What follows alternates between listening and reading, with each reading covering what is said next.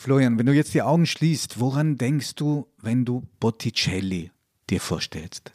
Ja, wenn ich die Augen schließe, dann sehe ich als allererstes diesen Frauentypus, den er erfunden hat. Das sind ganz faszinierende Frauen, die sind fast immer blond, die haben immer solches lockiges Haar, haben immer so hohe Wangenknochen, haben so einen ganz faszinierenden, schönen, schwermütigen Blick und ich sehe eben die Venus eigentlich vor mir sofort, die aus der Muschel entsteigt und dieses unglaublich lange Haar um sich trägt, sich damit ein wenig schützt und ein wenig bedeckt, aber zugleich ist sie, diese Venus, der erste Akt, den wir überhaupt kennen aus der Renaissance. Und ich sehe, glaube ich, die Geburt der Venus, wenn ich meine Augen schließe und an Botticelli denke.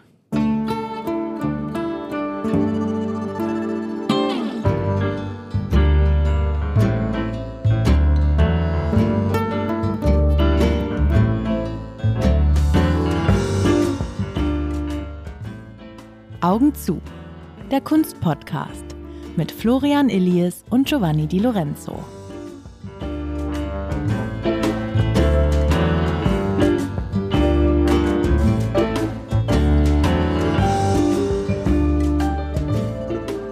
Liebe Hörerinnen, liebe Hörer, danke, dass Sie wieder dabei sind. Es ist ja schon unsere zweite Folge. Die erste haben wir überlebt. Da ging es, wie Sie sich vielleicht erinnern, um Andy Warhol. Dieses Mal machen wir einen Sprung weit zurück in die Kunstgeschichte, 500 Jahre zurück, und reden über jemanden, der mir besonders nahe ist, aber Florian, glaube ich, steht nicht weit dahinter. Wir reden über Sandro Botticelli. Wir beide sind zum einen Giovanni Di Lorenzo. Ich bin seit meinem 19. Lebensjahr Journalist, seit 17 Jahren bei der Zeit und was vielleicht für diese Folge eine Rolle spielt, halber Italiener und halber Deutscher. Das kann ich leider nicht vorweisen. Ich habe keine italienischen Gene, aber sehr große italienischen Leidenschaften.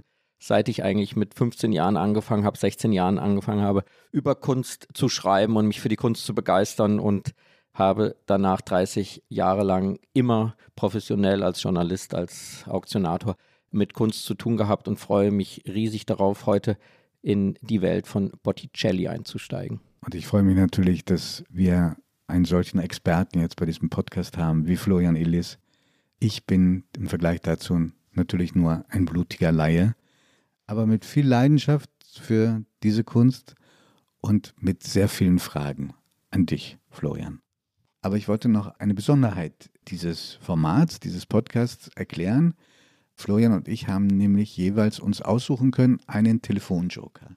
Ein Mensch, der entweder Zeitzeuge war, das ist bei Renaissance mal dann ziemlich schwierig, äh, oder ein besonderer Experte oder etwas besonders gut erklären kann. In meinem Fall ist es ein Mann, den ich sehr bewundere, nämlich ein Deutscher, der es geschafft hat, der Direktor des wichtigsten Museums Italien zu werden. Er heißt Eike Schmidt und der weiß einiges zu berichten.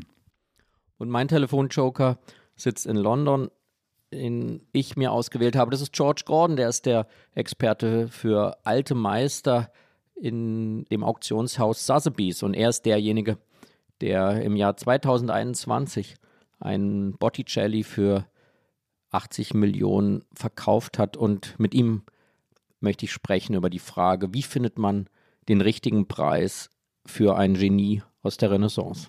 Aber dazu später mehr. Und jetzt Florian, lass uns loslegen. Sandro Botticelli. Giovanni, du musst uns sagen, warum das der erste Name ist, der dir einfiel, als wir über diesen Podcast gesprochen haben. Ja, weil wir uns vorgenommen hatten, jede Folge einem Künstler zu widmen oder einer Künstlerin. Mal ein moderner, mal einer, der schon ziemlich lange tot ist, aber vielleicht gerade deswegen ganz besonders vielen Menschen ein Begriff ist. Wenn ich ehrlich bin, liegt es daran, dass für mich Kunst synonym war für ein bestimmtes Genre und ein bestimmtes Bild, das seit meiner frühesten Kindheit immer im Kinderzimmer hing. Nämlich eine ziemlich gute Reproduktion einer Madonna mit Kind von Filippo Lippi. Und für mich war auch das, wenn ich gedacht habe, was ist schön in einem Kunstwerk, war diese Madonna, die man vielleicht jetzt im Nachhinein, von der man sagen könnte, die war vielleicht auch ein bisschen zu lieblich, aber als ich dann zum ersten Mal in meinem Leben, ich weiß nicht mehr wann das war, Botticelli sah, dachte ich, das ist ja wie die Madonna. Und später habe ich erst erfahren, dass Filippo Lippi der Lehrer war, der erste Meister war von Botticelli, der überhaupt ein Leben hatte, das sich zu erzählen lohnt. Sandro Botticelli wurde 1444, 1445, man weiß es nicht genau, geboren. Er hat als erstes eine Ausbildung zum Goldschmied gemacht und das ist ganz faszinierend, weil man eigentlich immer wieder auch in seinem gesamten Werk diese feinen Schmuckstücke bei den Damen sieht. Auch letztlich der Pflanzenschmuck auf den Kleidern ist gearbeitet, wie feinste Goldschmiede arbeiten. Dann tritt er ins Atelier von Filippo Lippi ein und arbeitet in ihm, lernt bei Filippo Lippi. Das ist eine sehr liebliche, sehr der Schönheit gewidmete religiöse Malerei, die Filippo Lippi prägt. Und das ist deshalb so wichtig, weil eigentlich das modisch Wichtige in dieser Zeit waren eigentlich viel robustere Marias, die von Verrocchio kamen oder von Pollaiolo. Also es gab zwei Strömungen der Zeit um 1470 und Botticelli entscheidet sich ganz bewusst für Filippo Lippi und das Frauenbild, das Bild von der Antike, das Bild in der Religiosität, das Filippo Lippi verkörpert. Wobei am Anfang malt er auch wie Filippo Lippi. Erst später erkennt man eine eigene Handschrift. Nicht mal Kunsthistoriker können das am Anfang so richtig auseinanderhalten. Aber vielleicht müssen wir einfach nochmal die Zeit damals aufleben lassen. Also Florenz ist das Zentrum für eine Kunst, die bis heute unvergleichlich ist. Raphael, Leonardo, Michelangelo, bisschen vorher eben Botticelli arbeiten in Florenz. Eine Zusammenballung, von der man sich fragt, wie ist das möglich, dass plötzlich so viele Menschen diesen Kalibers sich zusammenfinden innerhalb von zwei, drei Generationen an einem Ort. Vielleicht können wir das später auch nochmal besprechen. Botticelli war das nicht unbedingt in die Wiege gelegt, dass er Künstler werden sollte. Er ist der Sohn eines Gerbers. Sechs Kinder hat dieser Gerber. Botticelli war wahrscheinlich der jüngste oder der zweitjüngste. Geht sieben Jahre zur Schule. Damit hatte er mehr schon drauf als der Bevölkerungsdurchschnitt. Also vier Jahre so eine Art Grundschule, dann drei Jahre nochmal eine Spezialisierung, Spezialisierung in Anführungsstriche, in Mathe und äh, Literatur und kommt dann erstmal zu einem Goldschmied. Das ist deswegen interessant, weil man bei den Botticelli-Bildern später sehr schönen Schmuck oft beobachten kann. Das hat er also mitgenommen aus dieser Zeit, geht zu dem bereits erwähnten Filippo Lippi und dann zu dem anderen damals sehr, sehr bekannten und heute noch hochgeschätzten Maler, zu Verrocchio. Und da hat er vielleicht auch Leonardo getroffen, die in etwa zur gleichen Zeit in dieser Werkstatt gearbeitet haben. Das muss man sich mal vorstellen. Uns werden in der Geschichte über Botticelli immer wieder Namen über den Weg laufen, Menschen über den Weg laufen, die Legenden für sich sind. Dieses Florenz in dem späten 15. Jahrhundert ist ein Ort. Hegel spricht ja später einmal davon, dass der Weltgeist manchmal an bestimmten Orten zu Hause ist und ganz sicherlich ist der Weltgeist im späten 15. Jahrhundert in Florenz zu Hause. Wir kennen das aus den 1920er Jahren, da ist der Weltgeist sichtbar in Berlin.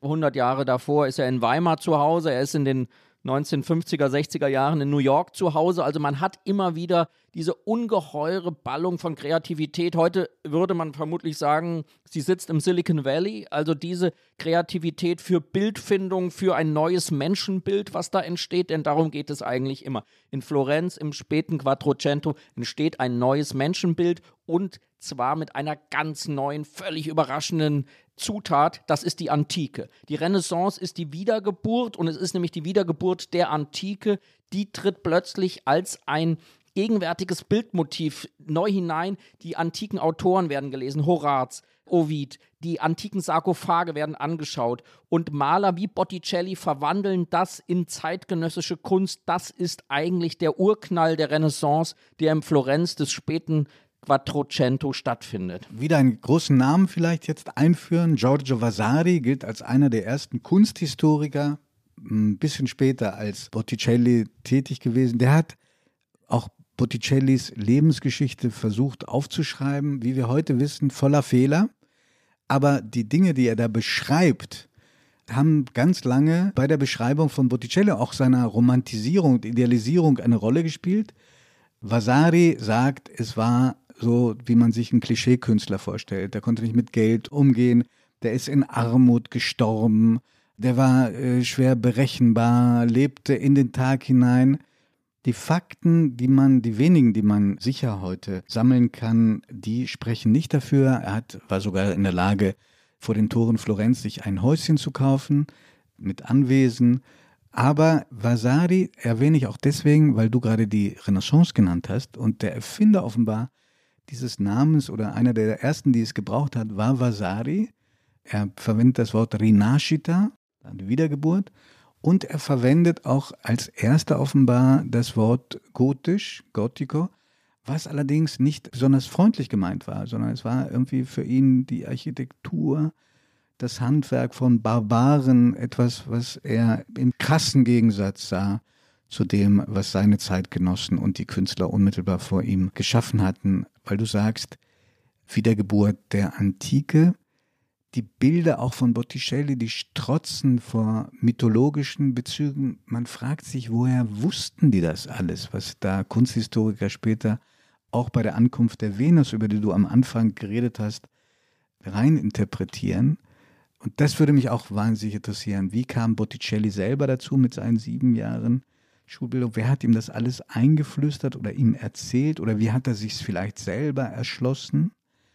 Und zu der Wiedergeburt der Antike gehört eben auch diese ästhetische Komponente, nicht nur, dass man auf allen möglichen Bildern die architektonischen Elemente der Antike, Tempel, Säulen wieder sieht, sondern es ist bei Botticelli, bei der Venus, über die du eingangs sprachst, wieder die Darstellung das erste Mal einer Nackten, die keine Heilige ist und keinen biblischen Bezug hat, also nicht eine nackte Eva im Garten Eden, sondern es ist eine nackte Frau. Einfach so aus der Mythologie. Wollen wir ein bisschen was erzählen über dieses berühmteste Bild aller berühmten Bilder von Botticelli? Ja, sehr gerne. Ich glaube, das ist das Wichtigste und Faszinierendste, was mich immer wieder bei Botticelli so bewegt. Man muss nichts wissen, um die Schönheit dieser Kunst zu genießen. Man kann einfach diese Geburt der Venus anschauen, man kann die Primavera anschauen und man sieht eine vollendete Malerei, man sieht eine Figurenkonstellation, aber wenn man was weiß und wenn man, wie viele, viele Generationen von Kunsthistorikern jetzt herausgefunden haben, all dieses ungeheure antike Zitate-Vokabular rekonstruiert, was Botticelli hier verwendet hat, dann gehen einem noch einmal mehr die Augen auf. Also das eine ist eine, eine pure Schönheit, das ist eine pure kompositorische Brillanz, wie er das das erste Mal zum Beispiel die Venus in die Muschel stellt. Das ist eine sozusagen eine wirkliche komplette Neuerfindung. Aber seine Neuerfindungen fußen eben immer auf Texten. Und das ist auch etwas ganz Neues. Es ist sozusagen wirklich eine wie fast illustratorische Malerei nach antiken Texten. Und er hat sie verkörpert oder vermittelt bekommen am Hofe der Medici. Die Medici sind eine ganz zentrale sozusagen Größenordnung für den Aufstieg Botticellis. Nicht nur von Botticelli, vielleicht ist das auch Teil der Antwort, wie kam es zu dieser Zusammenballung von großen Künstlern in Florenz. Die Medici waren eben auch fantastische Sammler. Ja, ist, es ist sehr oft der Fall, das haben wir später in Rom mit den großen Kardinälen. Es braucht in dieser Zeit in der der Künstler noch nicht ein selbstständiger Unternehmer ist, sondern er ist abhängig von seinen Auftraggebern, braucht es neben der Kirche andere Auftraggeber. Und die Medicis erfüllen diese Rolle mit einer Brillanz, die einerseits mit sehr viel Geld verbunden ist, wodurch sie diese großen Aufträge finanzieren können, aber eben andererseits auch mit einer ungeheuren geistigen Inspirationskraft. Und das führt zu einem Überbietungswettbewerb in diesem Quattrocento. Und diese Überbietungswettbewerbe in der Kunst, in der Literatur sind immer die, die die größten, nachhaltigsten Erfolge herausbringen, weil diese Maler miteinander konkurrierten. Also wir haben gesagt, hier Botticelli, dann kurz später wird Leonardo geboren, dann eine Generation später kommen Raphael und Michelangelo auch in dieses Florenz um 1500. Das ist eine ungeheure Ballung an Kreativität, an Bilderfindung. Und was wir oft vergessen ist, auch Botticellis Hauptwerk oder 80 Prozent seiner Malerei ist sakral, sind religiöse Motive, sind Madonnen, sind Verkündigungsbilder, sind Himmelfahrten. Also, das macht schon auch weiterhin ganz klar den Großteil seiner Werke auf, Auftragsarbeiten für Kirchen, für private Altäre. Aber heute sehen wir eigentlich seine ganz große Leistung in dieser Primavera, in der Venus, in diesen mythologischen großen Erzählungen, Neuerzählungen der Antike mit einem gegenwärtigen Bildvokabular und verbunden mit einem aus den Texten der Antike kommenden Bezügen zu Merkur, zur Venus, zu Primavera und so weiter. Und diese Kombination ist eigentlich das ganz, ganz große Genie Botticellis. Florian, passend zu dem Stichwort sakrale Malerei. Unsere Zuhörerinnen und Zuhörer hören jetzt im Hintergrund Glocken. Wir sind leider nicht in Italien, sondern in Hamburg. Mein Büro ist in einem Gebäude, das genau zwischen zwei Kirchen liegt und mir kommt es so vor, als ob eine Kirche immer die Glocken läuten lässt. Wir haben ja versprochen am Anfang, dass wir ein bisschen auch was erzählen wollten über die Künstler. Botticelli wird mit 25 ist er schon so weit, dass er eine eigene Werkstatt gründet und schummelt dann ein bisschen bei der Steuerbehörde, gibt vier Mitarbeiter an, es waren wahrscheinlich mehr, sonst hätte er auch gar nicht alles geschafft, was damals schon in Auftrag gegeben wurde. Bei der Venus, ja, da sagst du, das Bild erschließt sich jedem, auch unabhängig von dem Vorwissen in der Mythologie. Was mir stark auffällt und natürlich auch oft beschrieben worden ist, der Hintergrund dieses Bildes ist ja eigentlich eine komplett abstrakte Landschaft. Du weißt gar nicht, in welchem Land soll ich das zuordnen, stehen diese sehr grünen, sehr kühl wirkenden Bilder. Was für eine Rolle spielte der Hintergrund für Maler wie Botticelli? Die Glocken läuten immer weiter, aber wir verlassen jetzt den sakralen Raum bei Botticelli, denn wir gehen zu den Landschaftshintergründen seiner Bilder.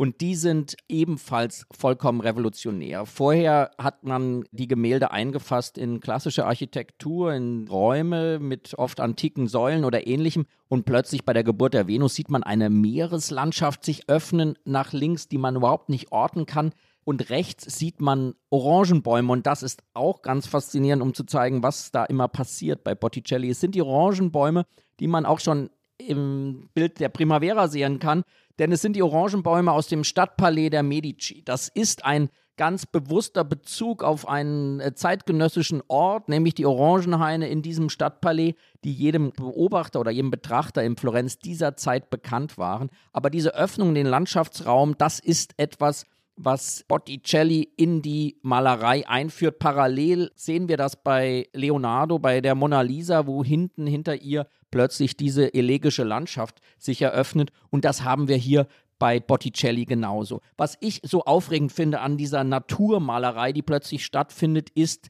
links die Figur, der Wind, der von links hineingeblasen wird in dieses Bild von der Venus. Das haben wir bei der Primavera, das haben wir hier. Da kommt plötzlich Bewegung hinein in die Malerei, die erklärt, warum diese Gewänder so flattern und diese Meeresbrise, dieser Wind, den Botticelli in seine Bilder reinbringt, der ist für mich absolut ein ganz großes Unikat und das zeichnet seine Kunst aus. Es war vorher sehr statisch natürlich in der Frührenaissance und mit diesem Wind, dieser Natur, die in die Malerei hineingeführt wird, bringt er die ganze Kunstgeschichte in Bewegung. Wollen wir uns kurz einen Ausflug leisten, wie diese Venus überhaupt auf die Welt gekommen ist in der Mythologie? Ziemlich grausame Geschichte. Mhm. Kronos, Göttervater, bringt seinen Vater um, Uranus, und schneidet ihm die Genitalien ab, wirft die im Meer.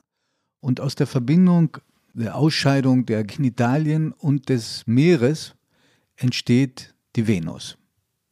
Das ist jedenfalls so, wie ich es verstanden habe. Dann wird die in dieser Muschel bereits als erwachsene Frau angespült, jedenfalls in der Darstellung von Botticelli. Und es ist, wenn ich ganz von der Kunsthistorie abweichen darf, ich finde, das ist eine Frau von einer solchen Schönheit, dass ich, glaube ich, mich als Kind ein bisschen in diese Frau verliebt habe.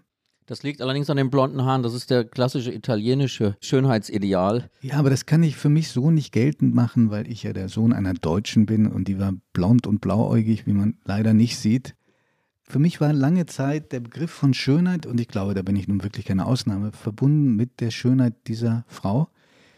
Und die scheint offenbar auch mit den Menschen, die davor stehen, sich das anschauen, auch was zu machen, denn das Bild ist eines der bekanntesten in den Uffizien, in weltberühmten Museen in Florenz, die seit sieben Jahren, sechs Jahren geleitet werden von einem Deutschen, der das fantastisch macht und der als Deutscher in Italien einen Ruf wie Donnerhall hat, heißt Eike Schmidt.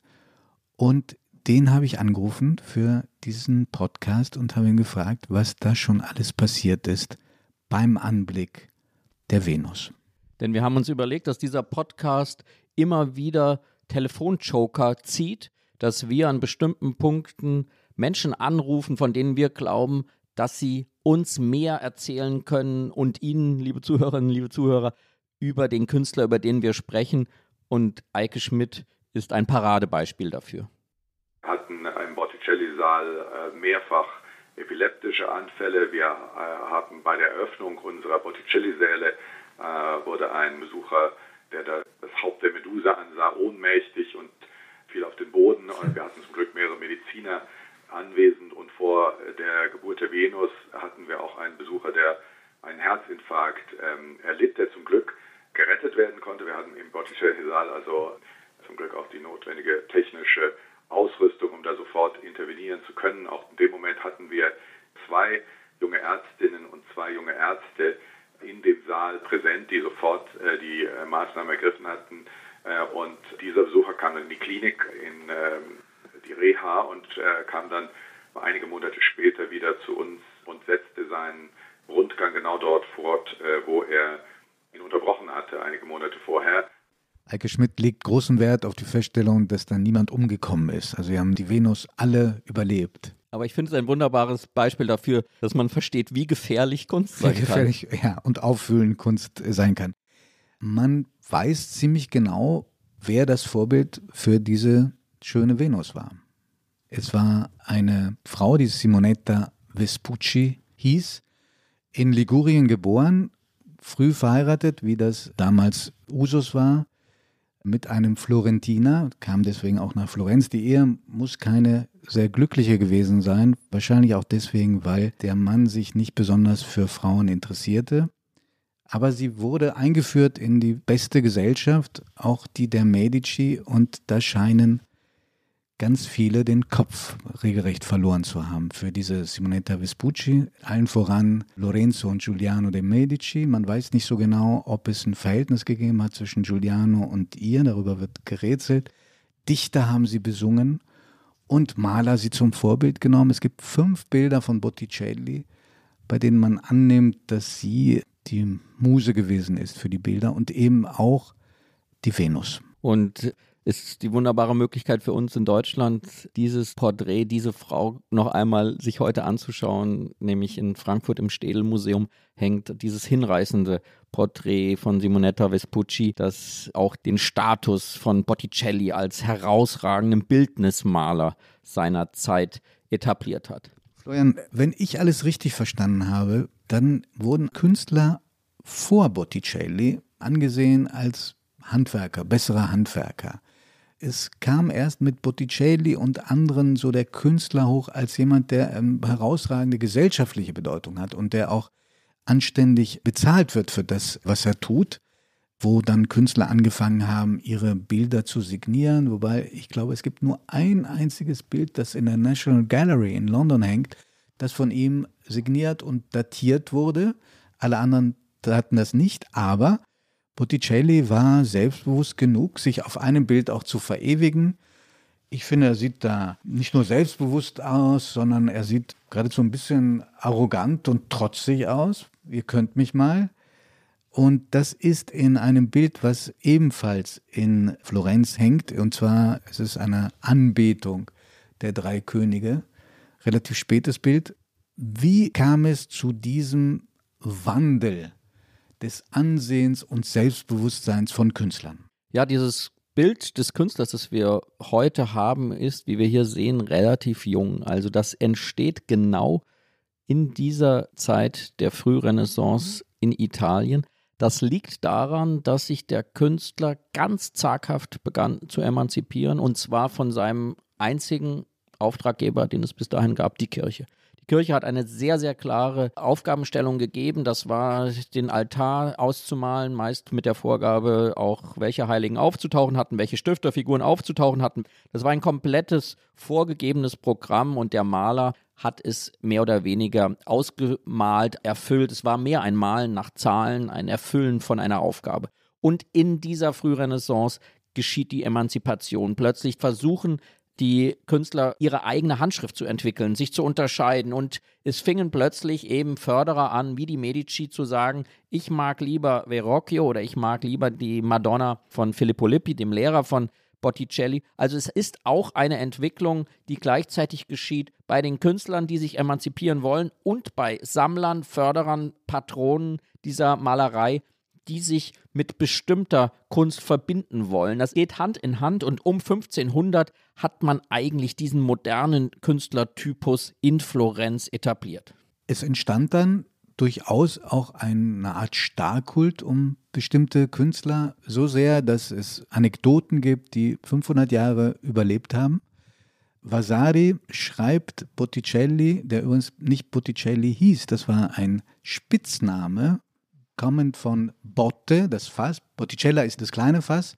Und zwar ein Spitzname, der offenbar seinem Bruder gegeben worden war. Warum das so übernommen wurde, man weiß es nicht.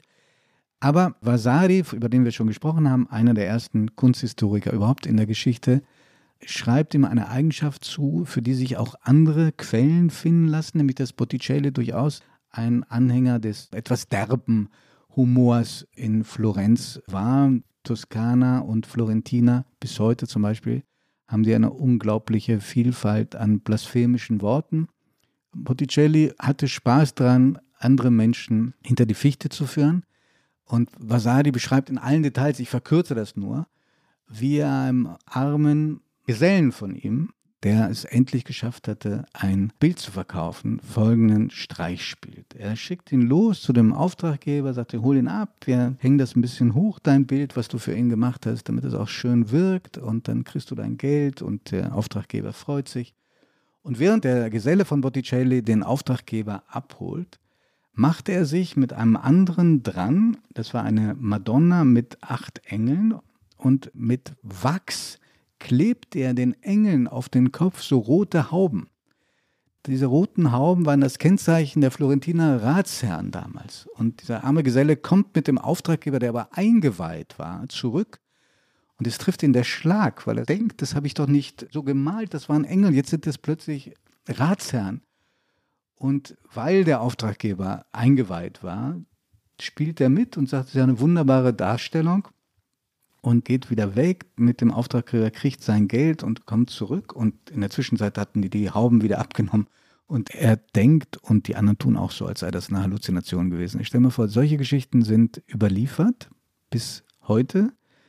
Und das Bild vom armen Künstler, der Botticelli, nicht wahr. Sonst hätte er sich dieses Haus nicht kaufen können, obwohl er bei der Apotheker und Ärztegilde in seinem letzten Lebensjahrzehnt verschuldet war, das ist noch überliefert, hat sich bis heute gehalten und ich glaube, es war einer der Gründe, warum er dann im 19. Jahrhundert plötzlich wieder so populär war. Er war weitgehend vergessen. Auch das ist ein Rätsel. Warum sind so große Künstler über Jahrhunderte vergessen? Ja, es scheint so zu sein, dass in der Kunstgeschichte, in der Geschichte des Geschmacks, um die es hier da geht, es fast dazugehört, dass man vergessen wird. Francis Haskell, der größte Historiker, der sich genau mit dieser History of Taste, also mit dieser Frage beschäftigt, der sagt, Vollständiges Vergessen ist sogar die Voraussetzung für die große Wiederentdeckung, weil dann so viel Energie reingelegt wird, so viel Kraft, um einen Künstler wieder aus dem Vergessen zu reißen. Und wir müssen uns wirklich vorstellen, im 18., eigentlich im 19. Jahrhundert, gab es Botticelli nicht, der war nicht bekannt. Man sprach über Raphael, man sprach über Michelangelo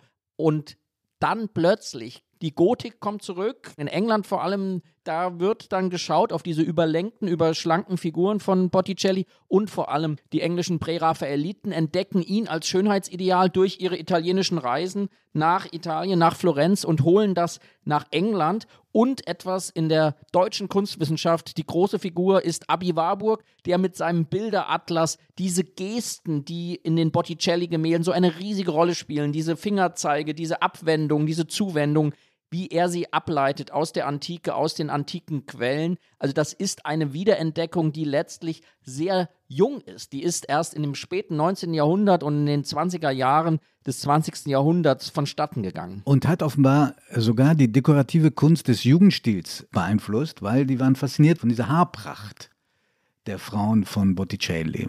Ja, diese fließenden Formen, die er da entwickelt hat, diese unglaublich langen Haare und auch sehr dem Jugendstil nah, wenn man diese ganzen Muster, Ornamentik, Tapeten des Jugendstils sieht, die sehen eigentlich alle aus wie das Gewand der Primavera, dieses ungeheure duftige, luftige Gewand mit diesen Blumenornamenten. Das sieht man, dass also eine große Kunst kann warten, die kann einfach mal 200 Jahre einfach im Museum hängen oder in einer Kirche und dann kommt eine neue Zeit, eine ganz andere Zeit mit einem ganz anderen Blick und erobert sie für sich wieder neu. Meinst du, das könnte Künstlern, die heute sehr populär sind, sehr hohe Preise erzielen, auch noch passieren?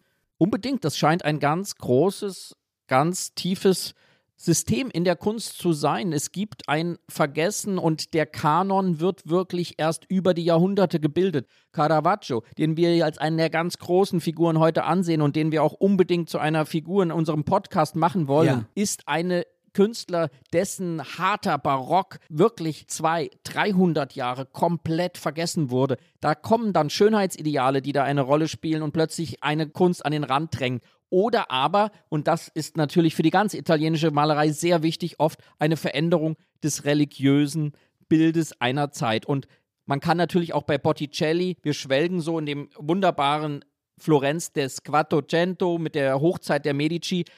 Leider wurde auch Botticelli selbst Opfer eines ungeheuren religiösen Umschwungs. Ja, es gab einen, damals hat man gesagt, Ketzer, einen Dominikanermönch, Savonarola, und Savonarola hat offenbar Botticelli beeinflusst. Der war ein Kritiker des kirchlichen Prunks, des Missbrauchs weltlicher Macht im Namen der Religiosität und wurde dann Prior in einem Dominikanerkloster in Florenz und hat es dann so weit die Leute aufgestachelt. Nicht zufällig war er sehr bewundert von Luther und die Protestanten halten ihn oder haben ihn immer mehr in Ehren gehalten als die Katholiken, veranstaltet sogar eine Verbrennung in der Piazza della Signoria, also war ein unglaublicher Affront, zentraler Platz da, wo der Palazzo Vecchio steht und die Offizien gleich nebenan, von Gegenständen, die er für zu trivial hielt. Und unter anderem soll auch Botticelli einige seiner Bilder dort verbrannt haben. Aber obwohl das eigentlich bedeutete ein Aufstand gegen die weltliche Macht, also auch gegen die Medici, es hat ihm nicht so wahnsinnig geschadet. Er hat dann als die Anführer eines Aufstandes, der unter dem Namen der Aufstand der Familie de Pazzi in die Geschichte eingegangen ist, obwohl man gar nicht so weiß, ob das die Familie die bestimmende Rolle gespielt hat. Savonarola wurde hingerichtet und die Asche, seine Asche im äh, Arno, dem Fluss, der durch Florenz fließt, verstreut. Und Botticelli fertigt einige sogenannte Schandbilder an, also Hinrichtungsbilder, die aber alle verloren gegangen sind. Aber er hat offenbar als Künstler davon keine Nachteile gehabt. Aber seine Malerei wird strenger oder täuscht der Eindruck? Nein, unbedingt. Das völlig veränderte Klima in Florenz um 1500 führt eben auch bei dem Spätwerk bei Botticelli, also der Zeit von 1500 bis etwa 1510, zu einer anderen Malerei. Die ist am wenigsten bekannt, das ist sehr religiös. Das Bewegte, über das ich eben sprach, das verschwindet fast, es wird fast statischer. Und, äh, das ist auch eine Vermischung, glaube ich, von religiöser und mythologischer Darstellung. Das ist ja das Aufregende bei Botticelli, dass er wirklich die Marienfiguren ein wenig wie eine Nymphe aussehen lässt und die Nymphen ein wenig wie eine Maria und dass sie alles vermengen miteinander, die Ovidschen Geschichten, Plinius, Lucrez, aber auch plötzlich aussehen wie eine zeitgenössische Frau, wie Simonetta Vespucci. Also da geht so ungeheuer viel durcheinander, aber es führt zu ganz gültigen Bildmotiven und das ist eigentlich wirklich sein Genie, muss man sagen, wie es ihm gelingt, aus dieser ungeheuren Vielzahl der Quellen am Ende ein gültiges Bild zu schaffen, nämlich dieses Frauenbild, diese Idealtypus, der changiert zwischen Maria und Nymphe und der bis heute symbolisch für Botticelli steht. In die Spätphase Botticellis fällt auch ein Gemälde, was auch in den Offizien hängt. Das heißt, die Verleumdung des Appelles, auch eine Figur aus der Mythologie. Und die ist deswegen interessant, nicht nur, weil man da wieder das Motiv der Frau wiederfindet, ganz links am Bildrand, die so aussieht wie, jedenfalls sehr ähnlich ist, der Venus über die wir schon so viel gesprochen haben, sondern sie hat offenbar diese Darstellung, dieses Bild einen biografischen Bezug. Botticelli wird, als er schon für damalige Zeiten alt war, verleumdet, anonym. Man wirft ihm Sodomie vor. Dieses muss ihn sehr, sehr beschäftigt haben und man geht davon aus, dass dieses Bild darauf Bezug nimmt. Aber auch das hat er immerhin, was sein Ansehen anbelangt, gut überstanden, denn er wurde dann noch in eine Kommission berufen, deren Kopf offenbar Michelangelo war, die entscheiden sollte, wohin stellen wir den David von Michelangelo. Und das Votum von Botticelli ist offenbar auch noch erhalten. Er wollte es in der berühmten Loggia dei Lanzi platziert sehen. Es ist alles ganz dicht beieinander, also der Regierungssitz, der Palazzo Vecchio, die Loggia dei Lanzi, die Offizien. Und auch wenn das ein ganz kleiner Ausflug jetzt ist, in Florenz steht ein Bauwerk, an das wir vielleicht erinnern sollten, weil es hat was mit Vasari zu tun, also dem Biografen in Anführungsstrichen oder Märchenerzähler über Botticelli. Der hat einen sogenannten Vasari-Korridor geschaffen für die Medici. Und dieser Korridor ungefähr 900 Meter lang, hat dann verbunden den Sitz der weltlichen Macht, also den Palazzo Vecchio, bis zum Palazzo Pitti, da wo die gelebt haben. Über den Arno, den Fluss also, und zwar genau gesagt über den Ponte Vecchio, den jeder bestaunt, der nach Florenz kommt. Da, wo jetzt die ganzen Schmuckläden waren. Die Schmuckläden kamen erst später dazu. Weißt du, was da vorher drin waren? Offenbar Fleisch- und Fischläden. Nur haben die so unangenehmen Geruch verströmt, dass aus Rücksicht auf die sehr adligen Menschen, die da durchschritten, da dann andere Handwerksbetriebe und Geschäfte einzogen. Und so konnten die Medici so schnell es nur ging von Norden nach Süden gelangen und umgekehrt, mit dem Vorteil, sie mussten keinem einzigen ihrer Untertanen begegnen und über die Fensteröffnung hatten ihre Handlanger, ihre Häscher auch eine fantastische Kontrollmöglichkeit. Man konnte alles hören. Und als die Deutschen nach Florenz kamen und alle Brücken sprengten gegen Ende des Zweiten Weltkrieges in Italien, da ließen sie nur den Ponte Vecchio stehen und das war dann auch für die Florentiner die einzige Verbindung. Es sieht von der Beleuchtung her und zum Teil von der Einrichtung scheußlich aus, sieht aus wie eine U-Bahn, die Beleuchtung. Wird gerade renoviert. Im Jahr 22 soll es wieder geöffnet werden. Der Eingang ist jetzt von den Uffizien. Das ist jetzt wieder die Brücke zu Botticelli. Und es ist ein wahnsinnig faszinierendes Bauwerk, das, und jetzt staunt man, wenn man daran denkt, wie die Zeiten heute sind, in nur fünf Monaten über die ganze Stadt errichtet wurde. Ja, und der Vasari-Korridor läuft quasi auch 500 Jahre lang, nämlich bis zu uns heute. Das ist eigentlich das Faszinierende, weil in diesem Luftkorridor hat sich eben Botticelli so erhalten und wir sprechen über ihn heute so, als wäre er eben ein, ein so gegenwärtiger Künstler. Das ist das Faszinierende, dass eben manchmal solche Korridore, solche Gänge durch die Geschichte genauso wichtig sind und ihn erhalten. Und ich glaube, was wichtig ist, ist, wenn man sich heute fragt, wo kann man eigentlich heute Botticelli anschauen? Das ist ganz klar und glücklicherweise am Ort seiner Entstehung in Florenz. Denn das ist natürlich immer das Faszinierende, dass man einen Künstler sieht an dem Ort, wo er gemalt hat, wo man versteht, das ist die Architektur, die er gesehen hat. Das ist die Sorte des Steins, die in der Stadt herrscht, die ist natürlich auch auf seinen Gemälden zu sehen. Und wenn man möchte, erkennt man auch noch eine andere Frau auf der Straße, die ein wenig dem hohen Wangenknochen und dem Schönheitsideal der Simonetta wobei, wobei, entspricht. Das Schönheitsideal, das haben wir noch gar nicht uns im Einzelnen angeschaut, ja. Also das ist, wirkt alles so harmonisch und ästhetisch, obwohl die Figuren ja verfremdet sind. Der Hals ist viel zu lang, der Figuren von Botticelli, der Frauenfiguren, der Winkel bisschen zu schräg, so steht kein Mensch. Und trotzdem sagst du, Manchmal denkt man, in Florenz trifft man noch diesen Typus. Also ich habe natürlich die Bilder mir anschauen können, wollen.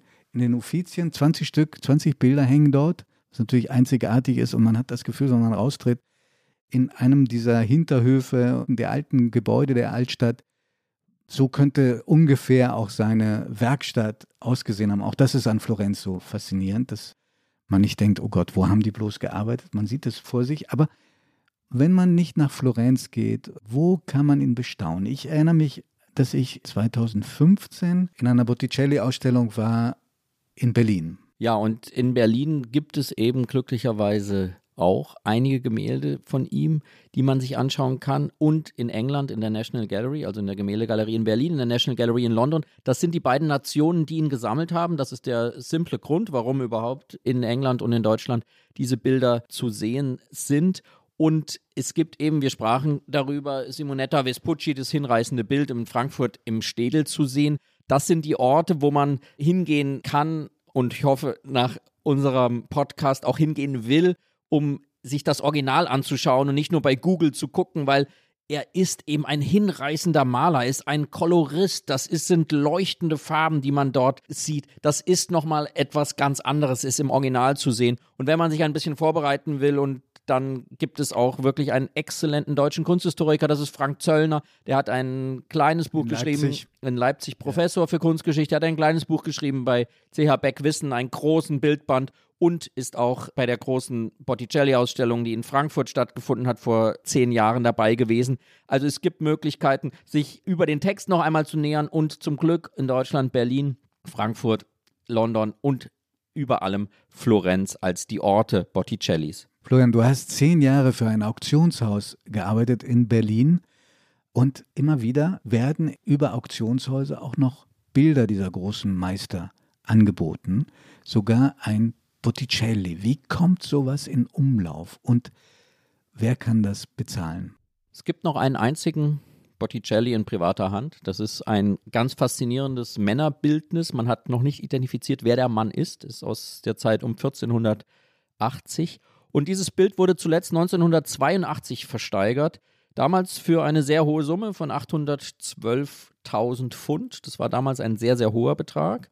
Und nun ist es in diesem Februar von dem Herrn, der es damals gekauft hat, einem amerikanischen Sammler, wieder versteigert worden. Also wirklich 40 Jahre später hat er es besessen und er hat das Londoner Auktionshaus Sotheby's gebeten, herauszufinden, was der richtige Preis für ein einmaliges Kunstwerk ist. Und was war der richtige Preis und wer hat es verkauft und wer hat es gekauft? Wer es gekauft hat, ist wie sehr häufig bei diesen Dimensionen bis heute unbekannt.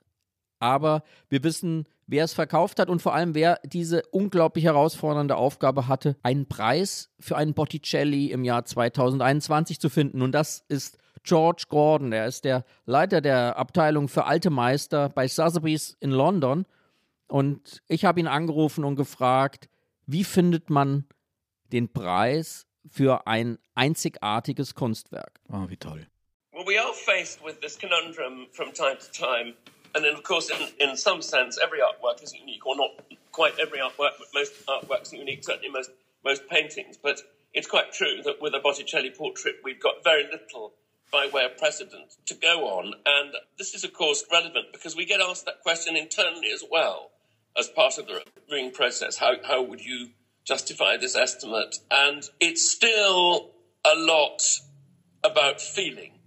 George Gordon erklärt uns hier, wie herausfordernd es ist, einen Preis zu finden. Und er beschreibt, dass es um Gefühl geht. Das ist das Faszinierende. Selbst in diesen Preisdimensionen geht es um Gefühl. Aber man muss natürlich sagen, das Gefühl von George Gordon ist ziemlich präzise, weil da ist so viel Erfahrung drin, so viel Wissen. But when you're looking at a painting that's looking back at you, you develop in an abstract sense uh, an idea of what people might think it's worth, and then you proceed somehow to an idea in financial terms, in this case, in the region of, of 80 million dollars, which, which was indeed what it fetched. Und er sagt, er hatte das Gefühl, man muss gucken, was spricht zu den Menschen heute, was haben sie für ein Gefühl, was können sie ausgeben dafür? Und dann sagt er eben, er hatte das Gefühl, es muss unter 100 Millionen Dollar sein und es könnte sowas um 80 Millionen Dollar sein. Und das Faszinierende ist, am Ende hat es genau diese 80, 85 Millionen Dollar gebracht. Also er hat genau richtig mit seiner Schätzung eingeschätzt, dass im Jahr 2021 ein oder zwei Personen bereit sind, diesen Preis für dieses Bild zu zahlen. So in a way, it, it's a very, very inexact science, but that's the process that we went through to get there. Denn es geht um die Frage, wie guckt man heute auf solch ein einzigartiges Bildnis aus der späten Renaissance und was ist man bereit dafür an Geld auszugeben. Und wir wissen es jetzt, denn der Markt hat immer recht. Es sind ungefähr 80 Millionen Dollar, die ein Porträt von Botticelli heute im Jahr 2021 wert ist. Also derjenige, der es gekauft hat, hat hundertmal so viel bekommen, wie er selbst Anfang der 80er Jahre aufgewendet hatte. Unfassbar. Findest du es nicht, obwohl die Frage dich vielleicht in Verlegenheit bringt, weil du bist ja ehemaliger Angestellter, Geschäftsführer, vielleicht sogar Teilhaber eines Auktionshauses gewesen, ist es nicht unanständig, dass Bilder dieser Qualität von solch großen Künstlern nach 500 Jahren Privaten gehören und damit nie mehr der Öffentlichkeit zugänglich sind? Es ist in der Regel so, dass Bilder dieses Ausmaßes, dieser Dimension früher oder später in ein Museum gehen. Vor allem in Amerika sind es dann zwar vielleicht Privatpersonen, die es einmal kaufen, die es besitzen wollen, aber da gibt es eine ganz andere Kultur. Auch den Wunsch, dann es dem Museum wieder zu spenden. Also das Getty, das Metropolitan, das MoMA, die sind voll von einzigartigen Kunstwerken, die einmal Privatpersonen gehört haben, die dann aber mit einem Nachlass, einem Vermächtnis wieder in das Museum gehen. Also ich glaube, jeder, der so ein Bild hat und der so ein Bild besitzt, ahnt, dass er ein Besitzer auf Zeit ist und dass er das genießen kann und dass es aber seine Aufgabe ist, das der Menschheit zu erhalten und es auch früher oder später in den musealen Raum zu übergeben. Florian, stell dir vor, wir wären unermesslich reich und wären selber im Besitz eines Bildes von Botticelli. Wir können ja auch ein bisschen fantasieren. Meinst du, wir würden so ein Bild überhaupt verkraften oder würde es uns ein bisschen so gehen wie den Betrachtern, die Eike Schmidt uns ganz am Anfang beschrieben hat. Ich glaube, wenn man sich jetzt vorstellt, man hätte Simonetta Vespucci oder gar die Venus bei sich zu Hause, das würde man nicht aushalten. Nein, das ist, da würde man merken, wie gefährlich, wie überwältigend große Kunst sein kann. Und das Einzige, was dann noch helfen würde, um das überhaupt auszuhalten, so ein Kunstwerk im eigenen Raum, wäre Augen zu. Wir empfinden es als ganz große Ehre und Freude, dass Sie uns zugehört haben. Wir hoffen, dass wir Ihnen ein bisschen Botticelli nahebringen können und wir hören uns hoffentlich in zwei Wochen wieder. Bis dahin, wir freuen uns sehr auf Sie. Vielen lieben Dank.